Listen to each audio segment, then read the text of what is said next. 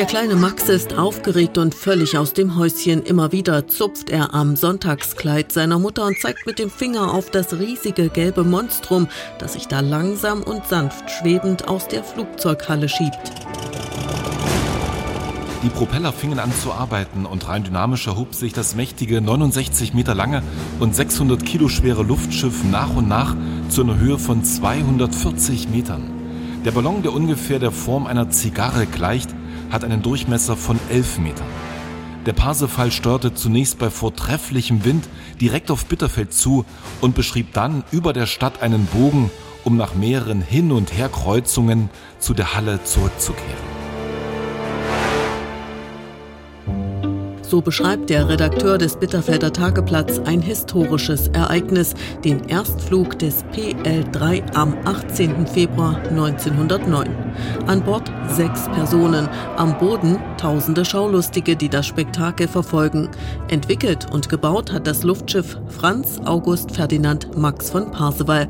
Ein auf Fotos stets ernst reinschauender Mann mit hellem Haar, Spitzbärtchen und Nickelbrille.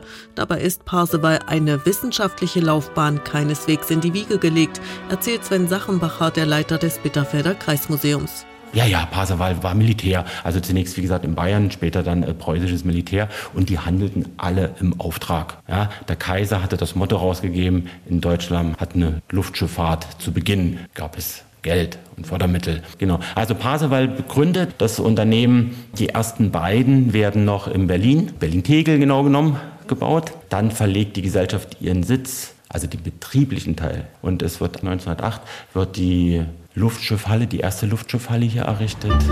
Und zwar direkt neben einem elektrochemischen Werk. Dort fällt sozusagen als Abfallprodukt Wasserstoff an, der zur Befüllung der Luftschiffe preiswert und in ausreichender Menge verwendet werden kann. Im Selbststudium beschäftigt sich Parseval mit Mathematik und Physik und wird als Autodidakt einer der führenden Luftfahrtpioniere Deutschlands.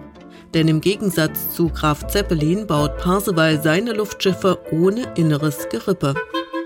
Die Entwicklung verlief quasi zeitgleich, Zeppelin und Parseval. Und äh, Zeppelin setzte auf ein Stachelsystem. Das heißt, man hat ein Gerippe, erst aus Holz, später aus Metall, dann kommt die Hülle rum. Und Parseval setzt auf ein ganz gegensätzliches System und das nennt sich dann die sogenannten Prallluftschiffe. Das heißt, Luftschiffe komplett ohne festes Gerippe. Und zwar macht es die ganze Geschichte viel, viel leichter. Der entscheidende Vorteil aber, es ist flexibler. Ja, man kann starten und landen im Prinzip unabhängig von einem großen Luftschiffhall oder ähnlichem, weil der Transport der Hülle, die zusammengefaltet, passt in einen Eisenbahnwaggon. 21 Luftschiffe baut Parseval in Bitterfeld. Da die Farbe des Ballonstoffs gelb ist, werden die Luftschiffe von den Bitterfeldern bald als gelbe Ungeheuer bezeichnet, eingesetzt vor allem für militärische Beobachtungszwecke. Bei der internationalen Luftfahrtausstellung in Frankfurt am Main im gleichen Jahr kommt es zu einem kuriosen Wettstreit. Der Parseval-Pilot war schon aufgestiegen, wartete nun, dass Zeppelin kommt. Zeppelin wollte nach Mannheim fliegen und äh, der Kapitän des Parseval setzte sich dann dahinter und überholte in der Luft den Zeppelin, um zu zeigen, dass Parseval schneller fliegen kann. Hat was damit zu tun, weil es ein bisschen kleiner ist, dieselbe Motorleistung, damit war es eben schneller und war dann vor äh, Zeppelin in Mannheim und drehte dann auch um, um wieder nach Frankfurt zurückzulegen und Zeppelin musste, blieb dann in Mannheim. Parseval wird aufgrund seiner wissenschaftlichen Verdienste zum Professor ernannt. Eine Straße in Bitterfeld erhält schon zu Lebzeiten seinen Namen. Parseval-Ballone stellen zahlreiche Höhen- und Weitenrekorde auf, doch der Luftschiffbau in Bitterfeld endet bald. 1917 mm, brannte die große Luftschiffhalle hier ab. Man weiß nicht warum. Ursache ist bis heute ungeklärt. Damit wurde auch das damalige größte Luftschiff zerstört. Und es lohnte sich damals nicht, diese Halle wieder aufzubauen, weil gab dann schon die AEG setzte dann schon wieder auf äh, Flugzeugbau.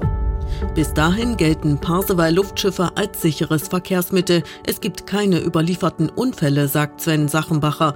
Und so gibt es auch keine spektakulären Fotos von Unfällen wie vom Brand der Hindenburg, weshalb der Name Zeppelin heute in der Luftschifffahrt weitaus bekannter ist als Parseval. Selbst im Zeppelin-Museum am Bodensee, wo man als Tourist noch heute mit einem Luftschiff fahren kann, sind keine klassischen Zeppeline mehr im Einsatz, sondern Prallluftschiffe ohne Gerippe, entwickelt von August von Parseval in Bitterfeld.